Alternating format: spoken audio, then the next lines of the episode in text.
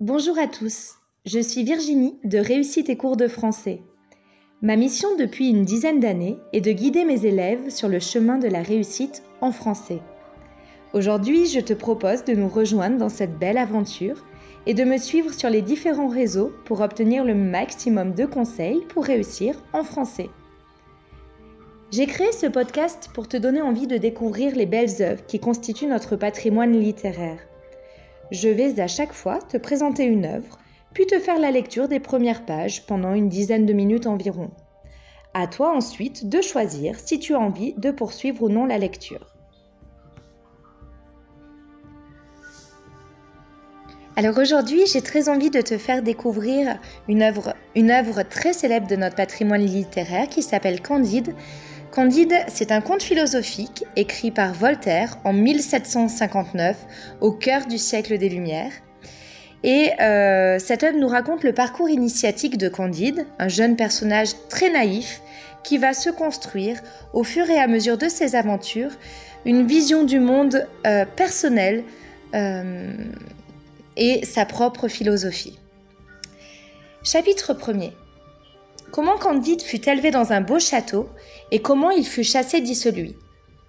Il y avait en Westphalie, dans le château de Monsieur le baron de Thunderton Tronk, un jeune garçon à qui la nature avait donné les mœurs les plus douces. Sa physionomie annonçait son âme. Il avait le jugement assez droit, avec l'esprit le plus simple. C'est, je crois, pour cette raison qu'on le nommait Candide.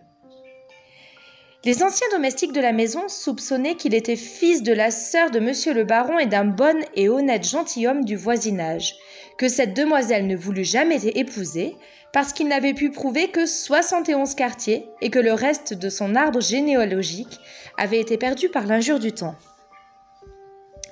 Monsieur le baron était un des plus puissants seigneurs de la Westphalie, car son château avait une porte et des fenêtres. Sa grande salle même était ornée d'une tapisserie. Tous les chiens de ses basses-cours composaient une meute dans le besoin. Ses palefreniers étaient ses piqueurs. Le vicaire du village était son grand aumônier. Ils l'appelaient tous Monseigneur et il riait quand il faisait des comptes. Madame la baronne, qui pesait environ 350 livres, s'attirait par là une très grande considération et faisait les honneurs de la maison avec une dignité une dignité qui la rendait encore plus respectable. Sa fille Cunégonde, âgée de 17 ans, était haute en couleur, fraîche, grasse, appétissante. Le fils du baron paraissait en tout digne de son père. Le précepteur Pangloss était l'oracle de la maison.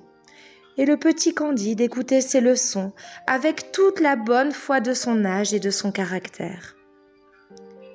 Pangloss enseignait la métaphysico-théologo-cosmolo-nigologie. Il prouvait admirablement qu'il n'y a point d'effet sans cause et que dans ce meilleur des mondes possibles, le château de Monseigneur le Baron était le plus beau des châteaux. Et Madame la Baronne, la meilleure des baronnes possibles.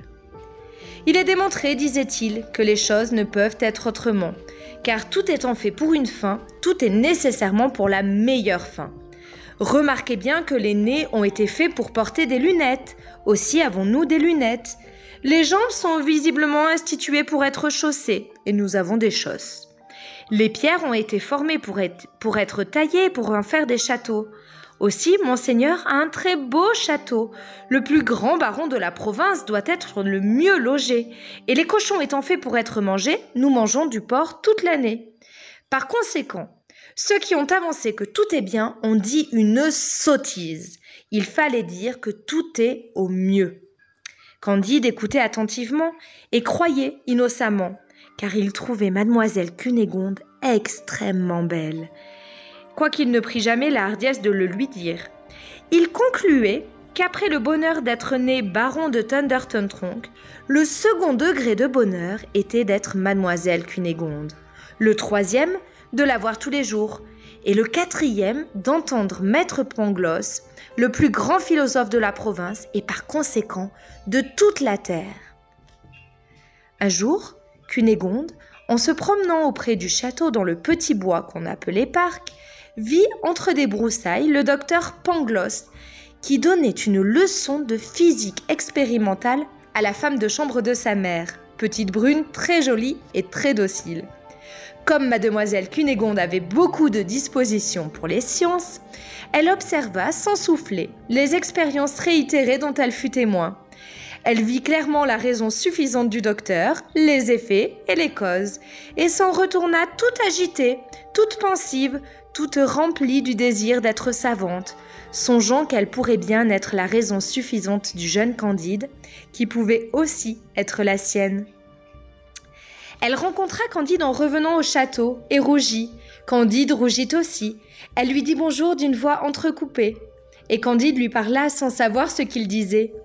Le lendemain, après le dîner, comme on sortait de table, Cunégonde et Candide se trouvèrent derrière un paravent.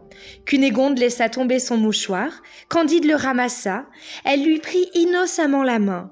Le jeune homme baisa innocemment la main de la jeune demoiselle avec une vivacité, une sensibilité, une grâce toute particulière.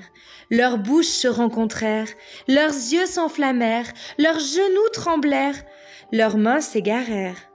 Monsieur le baron de Thunderton Tronk passa auprès du paravent et voyant cette cause et cet effet, chassa Candide du château à grands coups de pied dans le derrière. Cunégonde s'évanouit, elle fut souffletée par madame la baronne dès qu'elle fut revenue à elle-même, et tout fut consterné dans le plus beau et le plus agréable des châteaux possibles. Chapitre second. Ce que devint Candide parmi les Bulgares. Candide, chassé du paradis terrestre, marcha longtemps, sans savoir où, pleurant, levant les yeux au ciel, les tournant souvent vers le plus beau des châteaux, qui renfermait la plus belle des baronnettes. Il se coucha sans souper, au milieu des chantres de sillons. La neige tombait à gros flocons. Candide, tout transi, se traîna le lendemain vers la ville voisine, qui s'appelle Waldergov Trakdiktov, n'ayant point d'argent, mourant de faim et de lassitude, il s'arrêta tristement à la porte d'un cabaret. Deux hommes habillés de bleu le remarquèrent. Camarade, dit l'un, voilà un jeune homme très bien fait et qui a la taille requise. Ils avancèrent vers Candide et le prièrent à dîner très civilement. Messieurs, leur dit Candide avec une modestie charmante, vous me faites beaucoup d'honneur, mais je n'ai pas de quoi payer mon écho. Ah, monsieur, lui dit un des bleus, les personnes de votre figure et de votre mérite ne payent jamais rien. N'avez-vous pas cinq pieds cinq pouces de haut? Oui, messieurs, c'est ma taille, dit-il en faisant la révérence. Ah, monsieur, mettez-vous à table. Non seulement nous vous défrayerons, mais nous, mais nous ne souffrirons jamais qu'un homme comme vous manque d'argent. Les hommes ne sont faits que pour se secourir les uns les autres. Vous avez raison, dit Candide. C'est ce que monsieur Pangloss m'a toujours dit, et je vois bien que tout est au mieux. On le prie d'accepter quelques écus, il les prend et veut faire son billet. On n'en veut point, on se met à table. N'aimez-vous pas tendrement? Oh oui, répond-il, j'aime tendrement mademoiselle Cunégonde. Non, lui dit l'un de ces messieurs. Nous vous demandons si vous n'aimez pas tendrement le roi des Bulgares.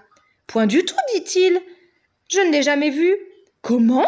C'est le plus charmant des, des, rois, et il faut boire à sa santé. Oh, très volontiers, messieurs. Et il boit. C'en est assez, lui dit-on. Vous voilà la pluie. Le soutien, le défenseur, le héros des Bulgares. Votre fortune est faite et votre gloire est assurée. On lui met sur le champ les fers aux pieds et on le mène au régiment. On le fait tourner à droite, à gauche, hausser la baguette, remettre la baguette, coucher en joue, tirer, doubler le pas, et on lui donne 30 coups de bâton. Le lendemain, il fait l'exercice un peu moins mal, et il ne reçoit que 20 coups. Le surlendemain, on ne lui en donne que 10, et il est regardé par ses camarades comme un prodige. Candide, tout stupéfait, ne, démêlait pas encore trop bien comment il était un héros. Il s'avisa un beau jour de printemps de s'aller promener, marchant tout droit devant lui, croyant que c'était un privilège de l'espèce humaine, comme de l'espèce animale, de se servir de ses jambes à son plaisir. Il n'eut pas fait deux lieues, que voilà quatre, quatre autres héros de six pieds qui l'atteignent, qui le lient et qui le mènent dans un cachot. On lui demanda juridiquement ce qu'il aimait le mieux, d'être fustigé 36 fois par tout le régiment, ou de recevoir à la fois 12 balles de plomb dans la cervelle. Il eut beau dire que les volontés sont, libres et qu'il ne voulait ni l'un ni l'autre, il fallut faire un choix.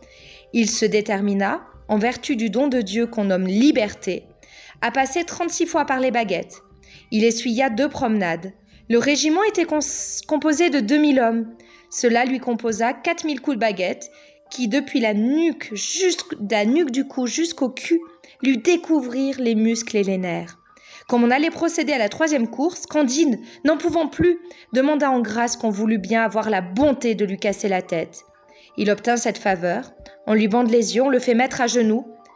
Le roi des Bulgares passe dans ce moment, s'informe du, du crime du patient, et comme ce roi avait un grand génie, il comprit, par tout ce qu'il apprit de Candide, que c'était un jeune métaphysicien, fort ignorant des choses de ce monde, et il lui accorda sa grâce avec une clémence qui sera louée dans tous les journaux et dans tous les siècles. Un brave chirurgien guérit Candide en trois semaines avec les émollients enseignés par Dioscoride. Il avait déjà un peu de peau et pouvait marcher quand le roi des Bulgares livra bataille au roi des Abars. Voilà, ma lecture est terminée.